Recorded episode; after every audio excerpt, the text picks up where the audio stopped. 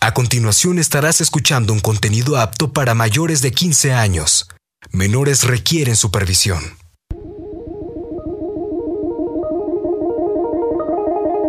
Tecnoverso. Un mundo lleno de datos, novedades, avances científicos, estadísticas, soluciones. Tecnoverso. La relación dinámica entre tecnología y sociedad.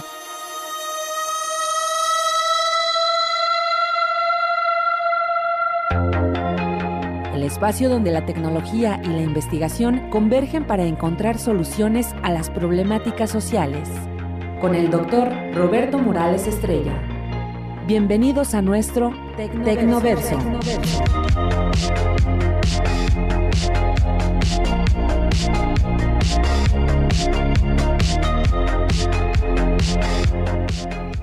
Muchas gracias, muy buenas tardes, estimados escuchas. Les damos la más cordial la bienvenida a este su espacio de Tecnoverso. En esta tarde lluviosa, pues ya no tarda en que caiga el agua. Y bueno, pues en esta ocasión nos acompaña el doctor Obed Pérez eh, Cortés. Él es eh, coordinador de la maestría en ciencias en computación avanzada y electrónica y también coordina el doctorado en ciencias computacionales. Les comento rápidamente que nos pueden localizar en todas las redes sociales, eh, tanto como Radio Universidad, como Tecnoverso, como el Observatorio Tecnológico de Hidalgo. Y también tenemos un, número para WhatsApp, el 771-242-3983. Así es de que si gustan ustedes, pues pueden contactar con nosotros. Y bueno, pues ya que está aquí el doctor Obed Pérez Cortés, pues le quería preguntar, que pues, él es un experto en materia de computación. ¿Cómo ve usted la computación? ¿Cómo ha venido? Eh, yo creo que fue, no sé si el precursor fue Alan Turing, eh, y de ahí se vino para acá, pero cuando salieron las primeras computadoras no tenían inteligencia artificial, ¿verdad? Posteriormente. Buenas tardes, este doctor, le agradezco mucho la invitación. Y sí, este, eh, todo esta, este avance vertiginoso ha sucedido de, los años 60 en adelante. Particularmente me refiero a la invención de dispositivos electrónicos que permitieron el desarrollo de estos equipos. Anteriormente ya existían algunas, eh, algunos esfuerzos para construir estos dispositivos, sin embargo debido a los materiales con los que estaban construidos, pues su operación era muy limitada. Eh, los recursos que ocupaban eran enormes, entonces todavía no era, no era viable. Sin embargo, a partir del desarrollo principalmente de semiconductores se dio el avance vertiginoso en, esta área. Eh, y yo veo ahí el, dos componentes. Por un lado, en la parte tecnológica, la parte de la física de semiconductores, que sin ella no, hoy no, estaríamos eh, hablando de, todos estos temas. Eh, y la otra parte, pues tiene que ver con el el desarrollo del software necesario para, para la operación, todos los lenguajes de programación de alto nivel, de bajo nivel. Bueno, eh, esas son, son las dos componentes que yo veo. Y bueno, eh, ahora, eh, todo, te repito, sigue, continúa el avance en estas dos, en estas dos líneas. Y yo creo que una de las principales limitantes ahora es justamente que la tecnología está llegando a, un, a una especie de límite en cuanto a, por ejemplo, la, densidad de los dispositivos electrónicos que se pueden fabricar. Me refiero tamaño, la miniaturización está alcanzando eh, niveles eh, físicos de los cuales ya no se pueden superar. Entonces eso nos lleva a ciertas restricciones a la velocidad de los dispositivos, este, la capacidad en memoria, por ejemplo. Todas estas cuestiones están limitadas por la tecnología principalmente. Por supuesto que del otro lado, la parte del software también existen algunas limitantes, sin embargo yo, yo creo que la más importante es la tecnológica. Y justamente ahora eh, con todo el avance en, la, en, el área de la física, existe ahora esto que se llaman las eh, computadoras cuánticas que nos van a dar, nos permiten un, dar un salto todavía mayor. Eh, todavía este, está limitado su uso, ya por supuesto ya existen prototipos, funcionan, sin embargo todavía está limitado a entornos muy controlados pero se está intensificando la investigación en, el cómputo cuántico, en los qubits, porque hacen operaciones eh, pues la mayor velocidad y, la mayor magnitud del manejo de información. ¿Nos puede explicar por qué es, por qué es computación cuántica? bueno, la verdad yo no estoy muy, muy, muy, muy adentrado en esos temas, sin embargo conozco algunos aspectos muy básicos. Se refiere, los qubits se refieren a la manipulación y al manejo de estados cuánticos en sistemas cuánticos, por ejemplo, este, en sistemas en donde solo existe eh, un electrón, por ejemplo. Entonces ahí se pueden hacer mediciones del estado eh, eh, del momento angular magnético y entonces este es el que se puede manipular por medio de o a escalas y en, dominios en donde aplica la mecánica cuántica. Una de las ventajas de estos este, qubits es que, por ejemplo, eh, para nosotros eh, tener un, eh, un, bit o manipular un bit de información requerimos un dispositivo, por ejemplo un transistor. Entonces ese dispositivo podemos nosotros manipularlo a un estado alto, a un estado bajo y eso lo asociamos nosotros a un nivel lógico alto o un nivel lógico bajo. Sin embargo, cuando hablamos de algún este, sistema cuántico, entonces ahí ya cambia el asunto, porque un sistema cuántico está al mismo tiempo en los dos estados. Nosotros lo asociaríamos a un estado eh, lógico 1 o a un estado lógico 0. Sin embargo, estos dos estados conviven, conviven en, el mismo objeto, por decirlo de alguna manera, este objeto cuántico.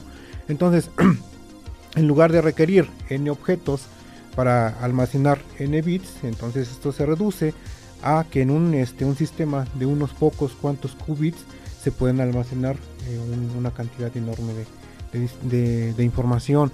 Luego está la otra cuestión, nosotros estamos acostumbrados a trabajar con sistemas binarios, es decir, 1 o 0, alto o bajo. Sin embargo, también existen propuestas en las que ahora en lugar de trabajar con dos niveles, se puede trabajar con tres. Y entonces eso abre la posibilidad a que se pueda procesar de manera más rápida la información. Entonces, por ejemplo, en un sistema de, por ejemplo, de 4 bits, 2 a la 4, 16, podemos almacenar 16 bits de información, pero sin embargo, sin embargo, perdón, en un sistema de, por ejemplo, 3 niveles, pues esto ya cambia. Entonces ya tendríamos un 3 a la n. o sea que ya es, ese es el, la magia, se puede decir que que tiene para poder almacenar más información y más velocidad. Sí, sí, sí, todo se traduce en mayor capacidad, en velocidad y en capacidad de información. En lugar de hablar de discos duros de un terabyte, hablaríamos de discos duros de un petabyte, por ejemplo. Ya, ya se entra el petabyte para, manejar información. Que actualmente ya se manejan. es lo que le iba a decir, ya están manejando esas, esas métricas. Sí. Son ya eh, es el umbral de lo astronómico, ¿no? Sí, ya estamos hablando de 10 a la 15 10 a la 15 es un número eh, para, para la mayoría. Este, no estamos familiarizados con esas cantidades, son cantidades enormes. Sin embargo, eh, la demanda de la eh, actual de, ciertas aplicaciones requiere esos valores, ¿no? Por ejemplo, cuando hablamos de video de alta alta resolución, video en este HD, Full HD, ya requiere de, esos valores, de esas este, cantidades de, información, de volúmenes de información. Sí, yo creo que precisamente los videojuegos son los que están ocupando más estos elementos, sobre todo para lo del metaverso. El metaverso es un gran mercado de videojuegos. Sí, sí, sí, sí. Eh, las demandas de los usuarios se vuelven cada vez más exigentes en esta cuestión de los videos, este, que son juegos en línea, entonces se conectan miles de jugadores alrededor del mundo y este requieren tasas de refresco de 120 frames por segundo por ahí, entonces son se requieren de valores muy altísimos de transmisión de información, de almacenamiento de información, de procesamiento de información. Ese es el cuello de botella de, de, metaverso para que se acelere su desarrollo, la infraestructura tecnológica. Sí. Dicen los expertos que las computadoras cuánticas podrían necesitar al menos un millón de qubits mantenidos cerca del cero absoluto para hacer algo computacionalmente notable. Pero se sigue investigando en esto con los parámetros y con la el qubits, los el, cómputo cuántico aplica la inteligencia artificial. Eh, claro, sí, o sea, la inteligencia artificial es este un paradigma y este paradigma se materializa, por ejemplo, ahora nosotros lo hacemos en una computadora por supuesto que este, este frame donde se, se, reproduce, donde se aplica, donde se desarrolla, puede ser una computadora cuántica. Ahora mencionó usted algo, un aspecto muy, muy, muy importante, esto de estos sistemas requieren entornos controlados y uno de los críticos es justamente la temperatura. Se requieren de temperaturas muy bajas, muy, muy bajas, cercanas al cero absoluto. Eh, no, ahorita no tengo el dato exacto a qué temperatura operan en, algunos laboratorios, pero debe ser un valor muy bajo y los, eh, los recursos técnicos para implementar esto son, se vuelven muy costosos, muy complejos y todavía no es viable tenerlo en, una casa, en una oficina. No, en una casa todavía no. una, computadora cuántica en una casa, por todo lo que implica, no estaría. No es viable todavía, no.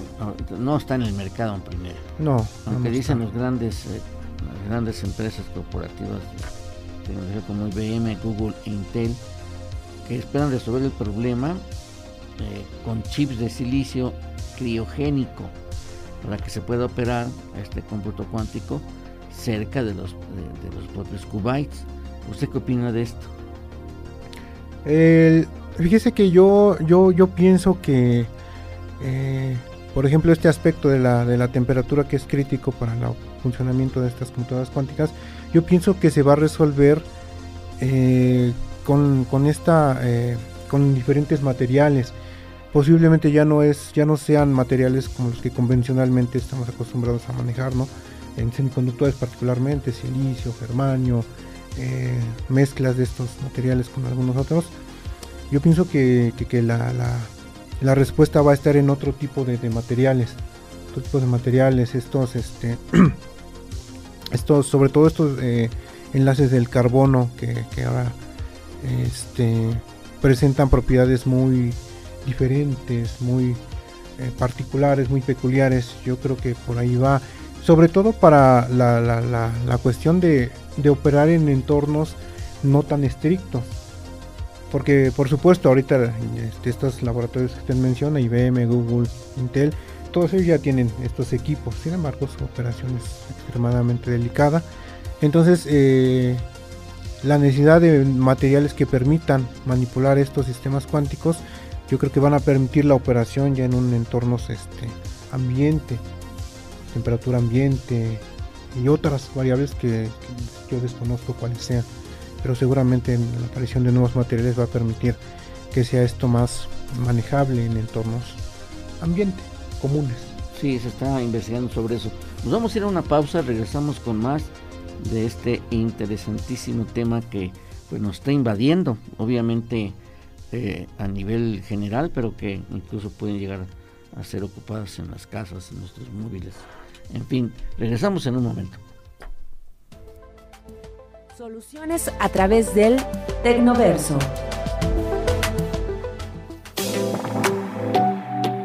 El Centro de Cómputo Académico es inaugurado el 27 de abril de 1993 y desde entonces ha albergado a la comunidad universitaria interesada en la informática y al público en general que se ha beneficiado con los diversos servicios que ofrece. El objetivo del centro de cómputo es proporcionar a la comunidad universitaria servicios de cómputo, internet e impresión en aulas y sala, conforme a los programas educativos, así como servicio de mantenimiento preventivo y correctivo al equipo de cómputo que prolongue la vida útil de los equipos y que permitan el desarrollo de actividades académicas y de investigación.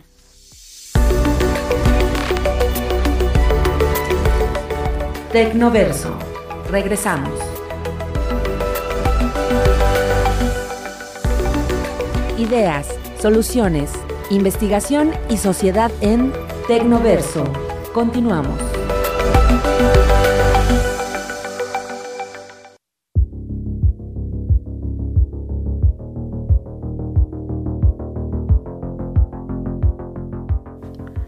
Bien, regresamos nuevamente. Ahorita comentábamos fuera del aire que cómo es que se está desarrollando tanta tecnología. ¿Habrá tecnología que nos supere en cuestión de ética, en cuestión de aplicarla productiva y científicamente, doctor? En mi opinión sí, en mi opinión sí, y de hecho esto ya lo ya se ha vivido anteriormente, ¿no? Por ejemplo, todas estas cuestiones de los eh, fraudes electrónicos, entonces usamos, perdón, se usa la tecnología para cometer este tipo de actos y otros. Entonces, y conforme se va desarrollando, conforme se tienen más, eh, más herramientas este, más poderosas en muchos sentidos, pues estos aspectos eh, quedan también en un grado mayor, yo diría, vulnerables. Yo creo que esto es algo lo que se, se plantea con la tecnología, porque lo que las empresas ven es que vender. Y obviamente que estas empresas, como mencionaba usted, que están desarrollando esta tecnología, pues están logrando mm, generar más emisiones de gases de efecto invernadero, más carbono por el calentamiento que generan. Claro. y que eso no está regulado todavía. Entonces, eh, la regulación va muy lenta en función del desarrollo tecnológico. Yo creo que esa es una disyuntiva y un desafío que se tiene. ¿Cómo lo ve usted en ese sentido? Sí, es, es muy complejo, muy complejo. Eh, las demandas del mercado son unas, eh, los requerimientos o las demandas sociales son otras, entonces no existe esta, bueno, al menos yo considero que no existe esta simbiosis muy estrecha para que vaya de la mano el desarrollo tecnológico, todo lo que tenga que ver con el comercio, con las empresas, con lo que este, beneficia en el corto y en el mediano y largo plazo como sociedad, como país, como, como sociedad globalizada. Yo pienso que este, la, parte tecnológica sí, en efecto, va mucho más rápido. Ahora, el sector industrial que se encargue de producir semiconductores y transitores, son los que se están empoderando porque todo está dependiendo de ellos. O una gran parte de lo que desarrolla la tecnología, eh, eh, los, los, semiconductores y los transitores son fundamentales para la operación de estas, de estas máquinas y que son unos monstruos. Por ejemplo, lo del chat GPT, que eran 790 millones de parámetros, el, el 3 y el GPT-4, que son eh, supera un billón, o sea, están construyendo máquinas muy grandes que todavía no alcanzamos a dimensionar el impacto que tenga en la, en, la sociedad de esto y que obviamente que los que tengan más tecnología son los que van a tener la posibilidad de dominar en la generación de, productos y en los cambios y de, de, patrones de conducta de la población ¿Cómo lo ve usted ahí? Es una situación bastante compleja, como bien lo menciona. Eh, por un lado, y quiero, quiero este, hablar sobre este asunto, sobre la fabricación de los dispositivos.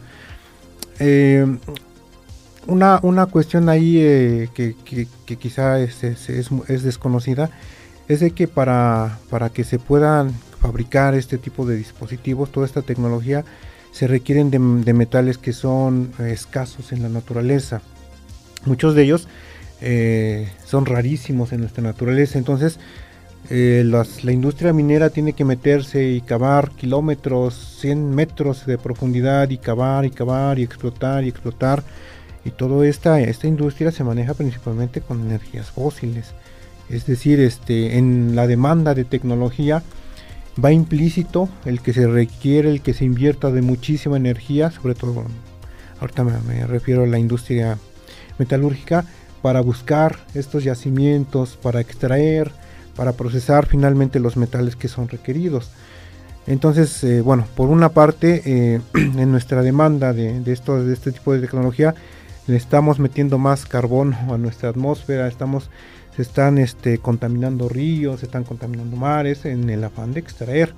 Eso por un lado. Por el otro lado, efectivamente, son pocas las personas, perdón, son pocos las, las docentes y países quizá que tienen acceso a esta tecnología y por supuesto que eh, quien tenga esta tecnología pues es quien, quien dicta reglas en el mercado, reglas en lo político, en muchos aspectos. Entonces sí es una especie de, mm, ¿cómo llamarle? No de competencia porque ni siquiera hablaríamos de competidores, son unas pocas eh, entes que pueden, repito, manipular esta, estas, estas eh, demandas para, para cubrir la, la los, los, requerimientos de materias primas, por ejemplo. Son pocas las empresas que pueden hacer eso, meterse kilómetros. No, pero esto para las grandes empresas. O sea, son ocho materiales raros, que es el lantano, neodimio, serio, prase, praseodimio, prometio, samario, europio y, gadolinio. Son raros porque sí existen en todo el planeta, en todo el planeta, solo que tienen dos características. Existen en pocas cantidades y, para extraerlos son muy contaminantes el proceso. Exactamente, sí, eh, se tienen que procesar toneladas para, extraer, unos gramos, miligramos quizá. Y eso es lo que les genera mucho mm, el alto precio. Bueno, lo que hizo China, que era uno de los principales proveedores, es uno de los principales proveedores de estos metales, que es el que tiene la tecnología, pues eh, de, de momento le subió el precio nada más en 600%. Y entonces toda la industria eléctrica como General Electric y otras pusieron el grito en el cielo y se quejaron en la Organización Mundial de Comercio. Y dijo China, bueno, pues si quieren me compran y si no, pues no me compran. Sí, sí, sí, eso me refería con estos, que no existe competencia en el sentido estricto, ¿no? Porque son pocas las empresas que tienen la tecnología para, para, hacer todo esto, sí. Sí, ahora obviamente que la lucha por los recursos naturales está generando una geopolítica de crisis, porque no nada más son los materiales raros, hay otros materiales, el litio, hay otros materiales como el petróleo, como, como todos los recursos naturales mineros o no mineros están, eh, están siendo parte de, del control, eh, de tener el control, y eso puede provocar guerras entre las naciones. Ese es lo, ese es lo más, lo más complicado que esto se tiene. Pero bueno, en fin, esto de la computación cuántica, que es todo un paradigma, junto a la, a la inteligencia artificial, que es el, pues, se puede decir que, que, ahorita son las dos tecnologías que, que, prometen un cambio radical tanto en la tecnología como en, los patrones de conducta de, las, de los distintos grupos sociales en el planeta pero yo creo que por eso es muy importante que nosotros no nos quedemos ah, pues, rezagados en cuanto al desarrollo de nuestro capital humano y de tecnología.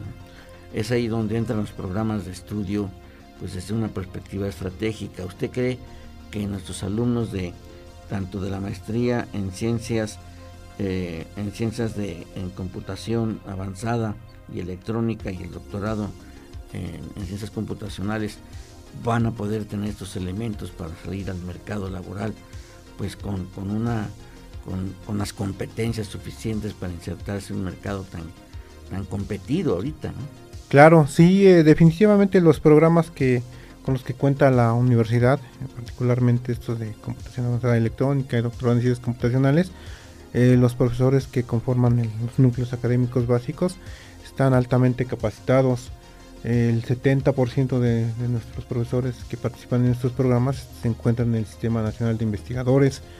Eh, están trabajando entonces en temas que son este, eh, necesarios, que son indispensables. Y este, repito, al ser evaluados por, avalados por el Sistema Nacional de Investigadores, se reconoce que su trabajo es, es, de, es de punta. Entonces sí, eh, los alumnos, quienes participan en estos programas, y no solo en estos, sino en los programas de nuestra universidad, que tiene muchísimos programas y que todos ellos este, cuentan con profesores eh, pertenecientes al sistema nacional, sistema este, nacional de investigadores, eh, tienen esta característica, sus trabajos son de primer mundo, sus trabajos son punta de lanza, y efectivamente el, conocimiento que ellos pueden transmitir hace que, este, los alumnos que se forman en todos estos programas pues estén capacitados para insertarse y para participar y para realizar investigación de alto impacto. Eh, particularmente, por ejemplo, ahorita estamos hablando de la inteligencia computacional, sí. Sí, claro. Y, hay un área, un cuerpo académico que respalda obviamente estas carreras, ¿no? Sí, sí, claro, existen este cuerpos académicos que, la respaldan. Cómputo inteligente es uno de ellos. Cómputo inteligente, eh, ciencia de datos. Podríamos mencionar esos dos. Este, ahorita la ciencia de datos también es una es un área que tiene un alto interés y también en el, en el área académica de computación electrónica existe el cuerpo académico de ciencia de datos en donde se aplican técnicas perdón metodologías de la este, inteligencia artificial principalmente. Sí, claro. Eh, hay materias de inteligencia artificial en estas, en esta maestría y en este, en este doctorado? Sí, sí, sí, existen materias y justamente, por ejemplo, en la maestría de ciencias eh, computacionales y electrónica existe una materia que se llama así, este, inteligencia artificial. Esa la llevan en el primer semestre. ¿sí? ¿Qué alcanzan a ver ahí? Eh, y mire, me agarra en curva, no tengo eh, en mente el, programa? sí. Pero eh, tienen que ver entonces, bueno, tienen que ver con estos algoritmos, algoritmos de agrupamiento, procesamiento natural del lenguaje. Ah, también lo que es la inteligencia artificial generativa. Sí, sí, sí, sí, el procesamiento natural del lenguaje debe ser un tópico que, se aborde en esa materia. Es uno, eh, uno de los campos muy activos en últimos años, el procesamiento natural del lenguaje, sobre todo con la proliferación de las redes sociales, el procesamiento automático tiene que, tiene que estar presente porque sería imposible procesar toda la información que se genera en redes, por ejemplo, eh, pero sería imposible sin el procesamiento natural del lenguaje. Veo que, por ejemplo, las 10 eh, habilidades generales que están pidiendo el mercado laboral, obviamente es el pensamiento analítico, el pensamiento creativo, la resiliencia, la flexibilidad y la agilidad de pensar, la motivación y la autoconciencia, la curiosidad y el aprendizaje este, permanente. Pero hay una que me llama la atención que dicen que es la que tiene mayor ponderación de calificación que es la alfabetización tecnológica. Y también tienen pues el que se tenga la atención al detalle cuando eh, están en, algún evento o que están platicando con ellos. La empatía y obviamente un, liderazgo activo y un liderazgo con influencia social y control de calidad. Pero me llama la atención esto de que se llama la cultura eh, la cultura o la, alfabetización tecnológica. Realmente en nuestra universidad y a nivel de país no tenemos una cultura tecnológica todavía. Nos hace falta impulsar como cultura. ¿Por qué? Porque somos más usuarios. Comentamos hace rato que los jóvenes utilizan más la tecnología para pues para cosas útiles, no para no para no desde el punto de vista productivo. Y eso denota, es una evidencia de que hace falta tener una conciencia la utilización de estos dispositivos que tienen mucha capacidad para el manejo de información y, pues también el desarrollo de algunos algunas actividades productivas, ¿no? ¿Cómo la ven? Sí, eh, mire, este, con el con el desarrollo actual eh, o el desarrollo actual, mejor dicho, permite eh, la optimización de recursos, la agilización de procesos y desafortunadamente en nuestro país hay muchas eh, áreas en las que no se ha aplicado esta tecnología y que yo, bueno, eh, a la manera en que yo, lo entiendo, tiene que ver con, esta, con este aspecto que menciona, ¿no? la alfabetización digital, tecnológica.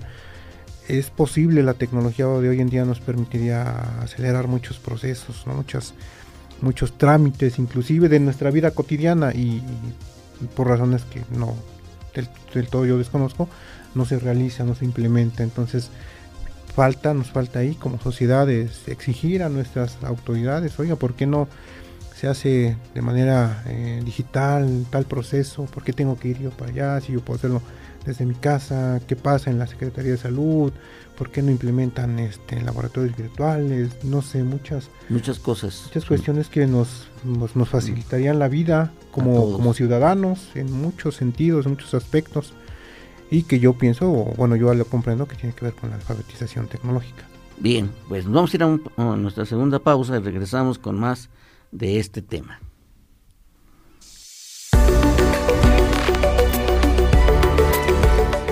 Tecnoverso Regresamos.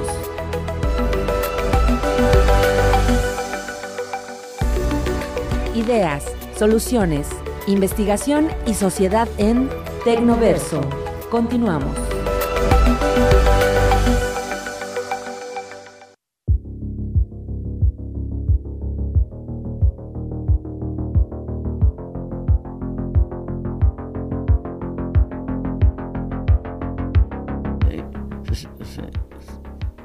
Bien, regresamos nuevamente con ustedes y hablamos ahorita de los que de los visitantes al observatorio tecnológico, que son 8 millones, eh, 6.154 personas que nos visitan.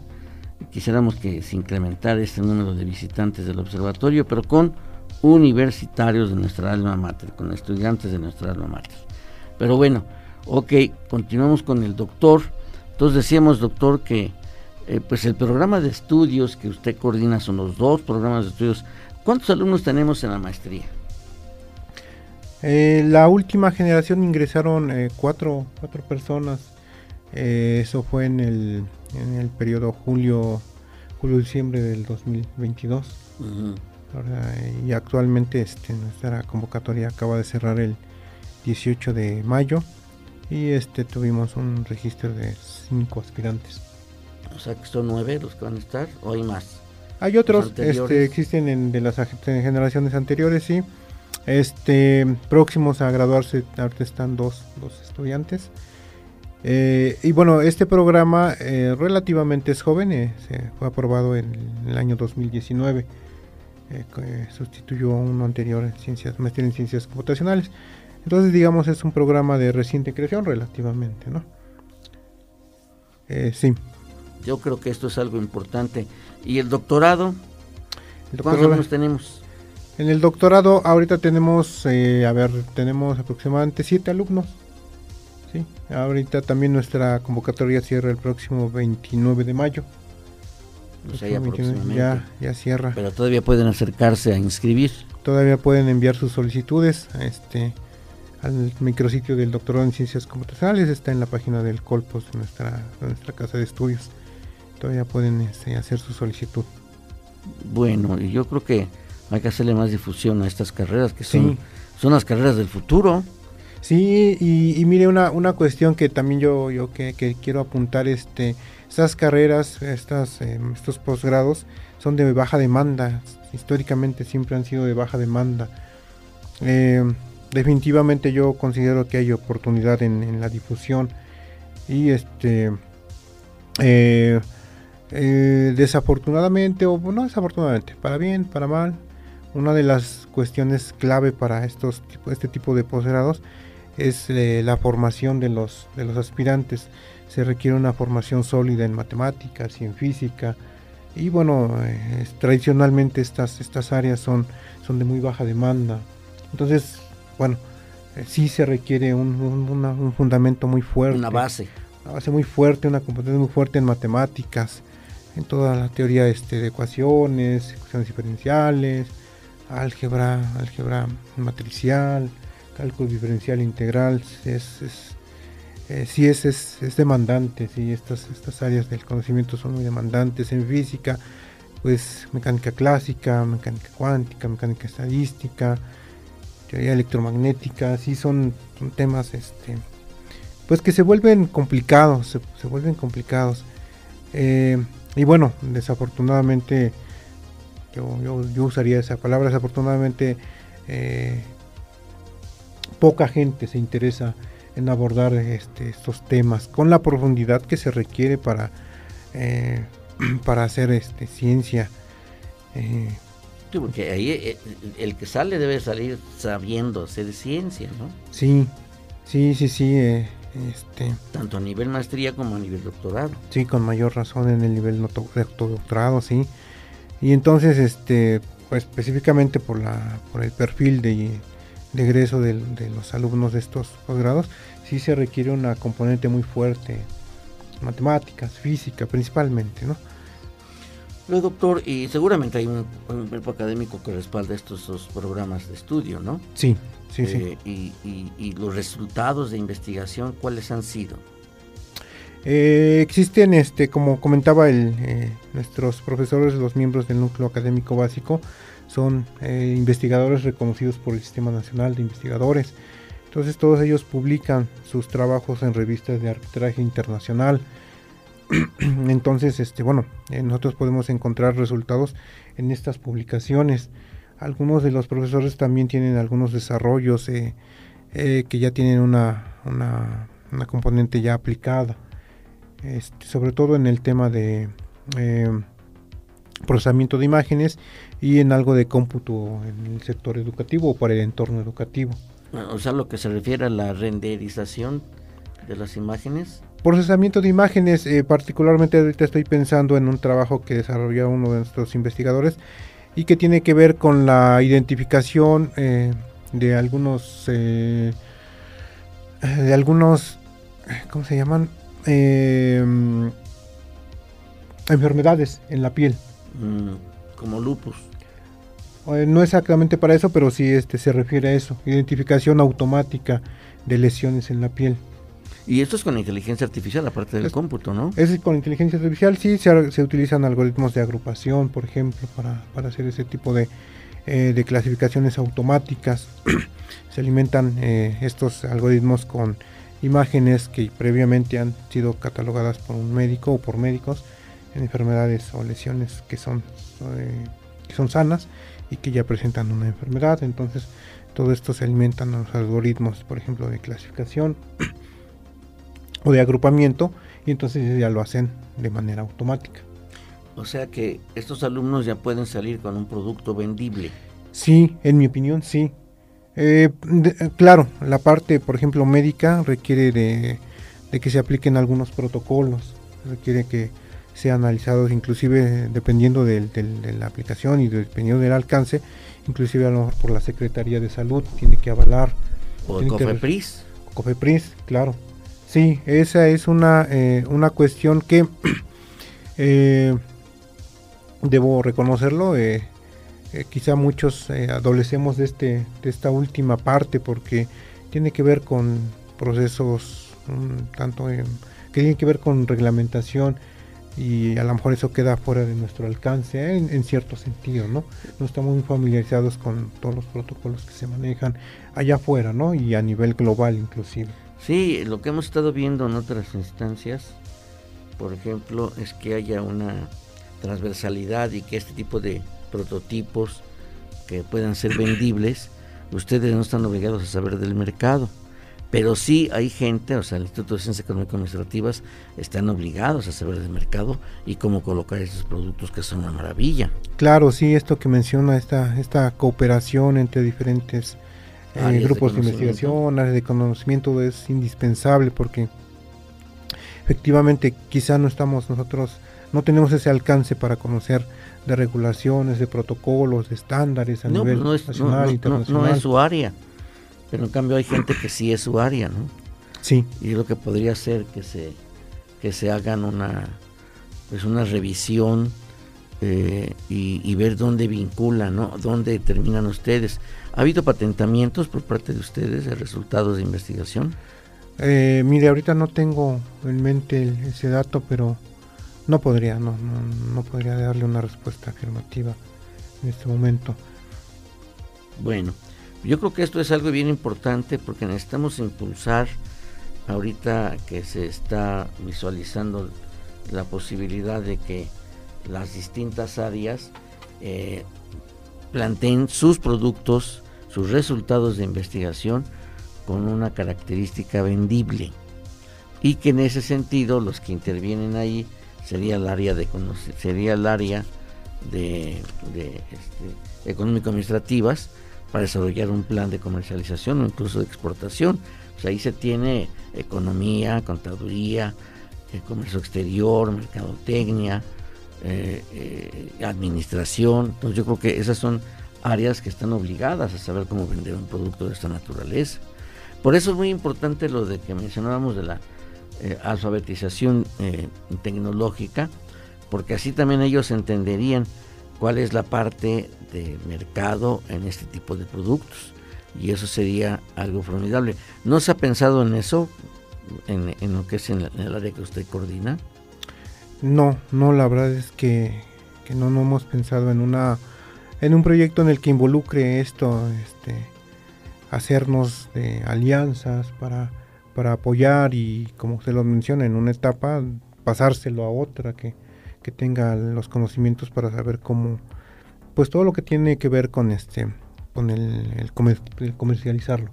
Sí, definitivamente este, necesitaríamos que, alguien, que alguien nos, nos ayudara con esa etapa porque definitivamente hay muchos aspectos que completamente desconocemos, ¿no? Diseños de de, marcas y de, marcas, de todo, ¿no? la protección, la protección, cuál es la mejor protección. No toda la, no todo debe ser patentable porque además es muy caro, pero puede ser secreto industrial, puede ser otra modalidad de protección eh, industrial que para resguardar el conocimiento que no lo copia. Eh, entonces podría ser que se incursione ahí. Y yo creo que la idea es que también ustedes conozcan algo sobre eso. Tal vez el doctor Omar Domínguez lo que hace con sus alumnos luego tiene seminarios que amplíen este tipo de conocimientos. O sea, presentando, yo he ido a dar pláticas con él de lo que es la gestión tecnológica de un, producto, de un producto, de un proyecto. Entonces se puede, se puede implementar, yo creo que en lo sucesivo podría ser. Y, y la otra, pues la propuesta de que el, Observatorio Tecnológico sea un laboratorio para, para los alumnos tanto de maestría como de doctorado. Una especie de punto de convergencia. Exactamente. Sí, eso sería bastante. vamos a ir a otra pausa, a nuestra última pausa, regresamos con más. En un momento damos la vuelta. Los números en nuestro Tecnoverso.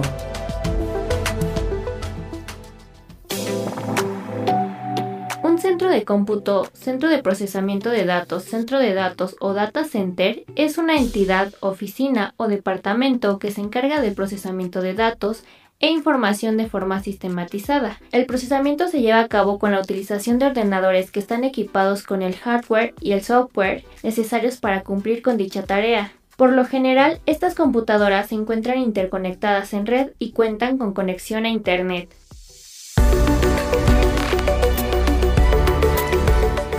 Tecnoverso. Regresamos.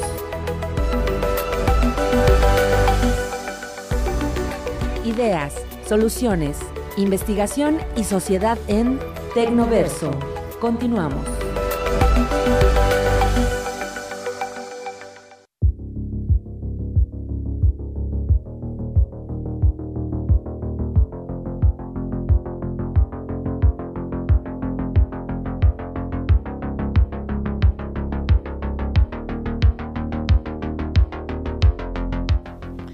Bien, regresamos nuevamente con ustedes y en este último bloque que tenemos, pues quisiera preguntarle al doctor Obed Pérez Cortés que nos eh, oriente eh, cuántos productos, cuántas tesis han quedado en, en la alacena, en el cancel ahí, sin que se aproveche todo el cúmulo de conocimientos eh, que tiene y, y que deberían de salir incluso al mercado.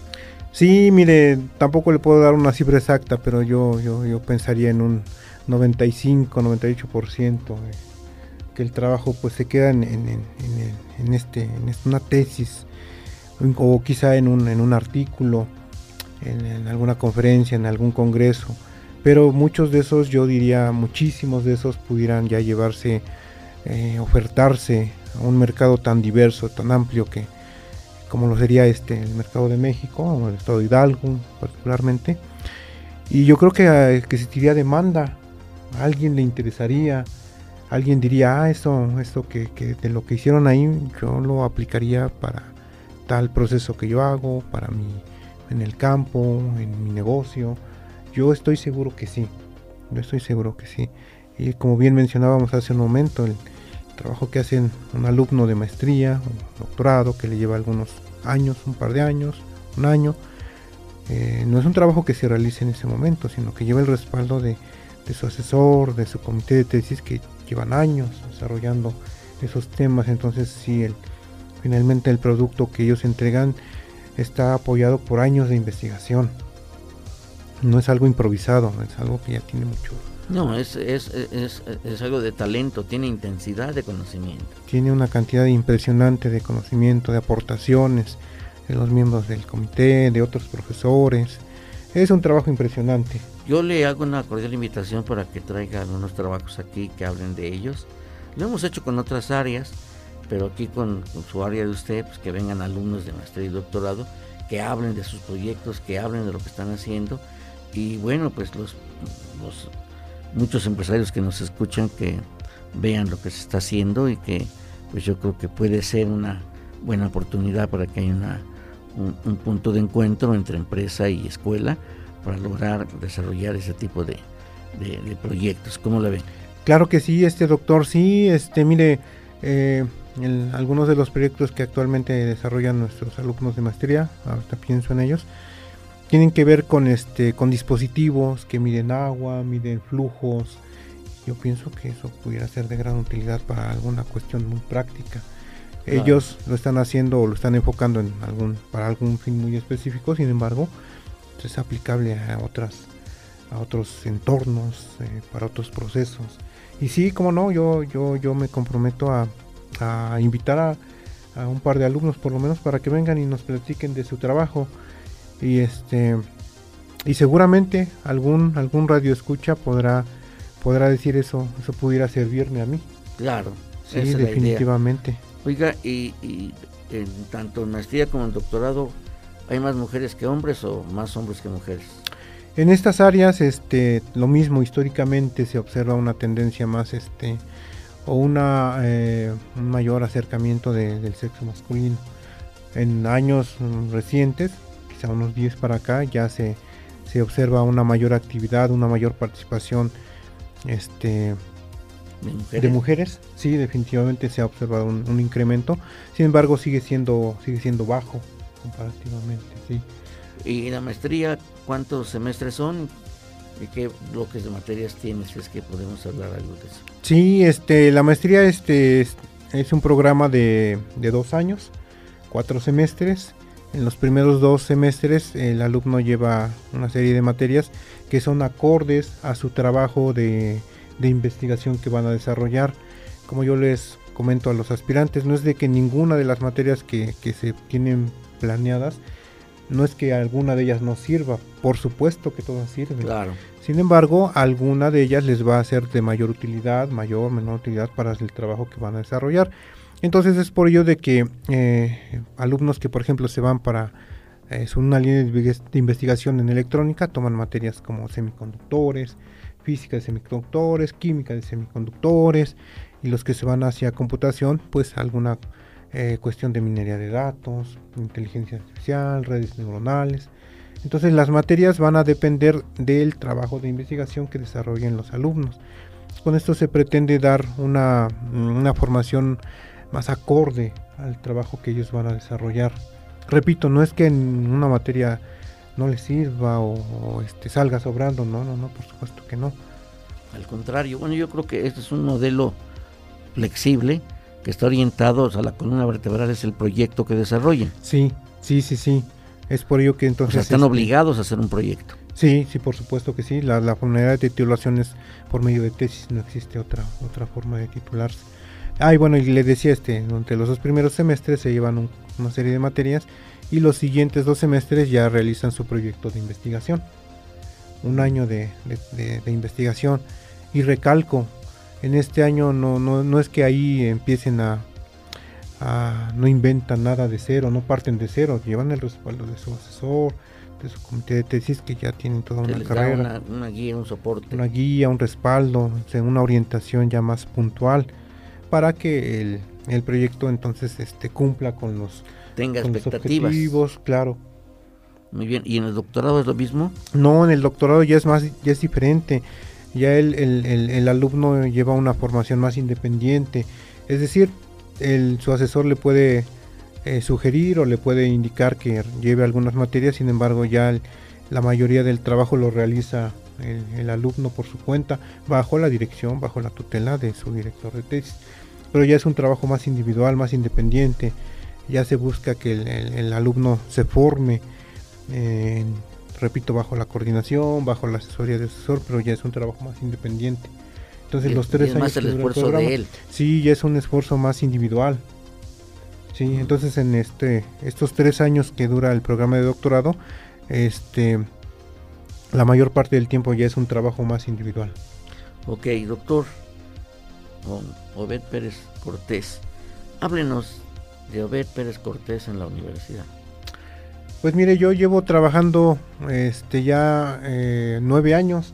Yo ingresé en abril del 2014, me incorporé a nuestra casa de estudios en el área académica de computación y electrónica y estamos ahí trabajando. Eh, eh, mi formación es en telecomunicaciones, electrónica y telecomunicaciones, sin embargo, pues en años recientes me he estado inclinando, me he estado decantando por, por cuestiones de estas del cómputo inteligente, un poco de procesamiento natural del lenguaje. Y bueno, actualmente desde hace unos, unos cuantos meses, unos 5 o 6 meses, estoy apoyando en la coordinación del, de la maestría y del doctorado del área de académica de computación y electrónica. Háblanos un poquito de cómputo inteligente. Tiene varias, varias vertientes, eh, particularmente eh, esta del procesamiento natural del lenguaje, que es en la que yo he elaborado un poco más. Es indispensable hoy en día, indispensable. Por ejemplo, todos yo creo que hemos tenido esta experiencia agradable o desagradable de que este, buscamos algo en internet y de repente ya nos aparece mucha propaganda comercial, nos venden justamente lo de lo que estábamos buscando. Y eso no es, no es nada mágico, ¿verdad? Es procesamiento natural del lenguaje. Eh, toda esta... Eh, eh, se ven mucho en mercadotecnia, todo el... la información que se puede extraer de las redes sociales y que ayuda para hacer esta segmentación del mercado, por ejemplo es, no es otra cosa sino procesamiento natural del lenguaje aplicado en algunas áreas muy específicas. Es un tema muy interesante eh, y bueno, hay que tener fundamentos muy fuertes en, matemáticas y en programación, por supuesto. No, bueno, eh, hablar del lenguaje extenso es hablar de, de inteligencia artificial generativa y es el boom ahorita. Con el chat GPT, el 3, el 4, con el bar de, de, Google y con el de Microsoft y con el, los que están saliendo, ya se destapó toda una competencia comercial de chat GPT. Pero bueno, o sea, qué bueno que nuestros alumnos están de esta área, están al, se puede decir que en la vanguardia de lo que está pasando. Sí, sí definitivamente sí. Eh, eh, el área es, es, muy extensa, es muy, muy extensa. Eh, y entonces este, en algunas, algunas áreas este, tienden a, sobresalir más que otras y eso no quiere decir que sean más importantes o que sean las, las de mayor desarrollo, no, todas, todas lo son. Sin embargo, algunas repuntan más que otras. Bien, bueno, pues doctor Obed Pérez Cortés, le agradecemos encarecidamente que nos haya hecho el favor de venir a platicar pues, de estos programas de estudio y de su gran experiencia que tiene usted como investigador. Y bueno, pues es sin lugar a dudas, un, elemento valioso para nuestra universidad. Agradezco en los controles a, Alfonso Velázquez, en producción a Paola Juárez, a nuestro colaborador del Observatorio Tecnológico, Juan, eh, Juan Daniel Martínez Reyes, y por supuesto a todos y cada uno de ustedes que nos hacen el favor de apoyarnos con la generosidad de su tiempo para compartir con ustedes lo que hacemos en nuestra universidad desde la perspectiva tecnológica. Y no olvide que una tarea que tenemos que desarrollar es la alfabetización tecnológica. Nos estaremos viendo. Roberto Morales Tres les envía un cordial abrazo. Gracias por escucharnos. Nos encontramos en una próxima emisión de Tecnoverso. Esta es una producción de Radio UAEH Pachuca para el Sistema Universitario de Medios Autónomos.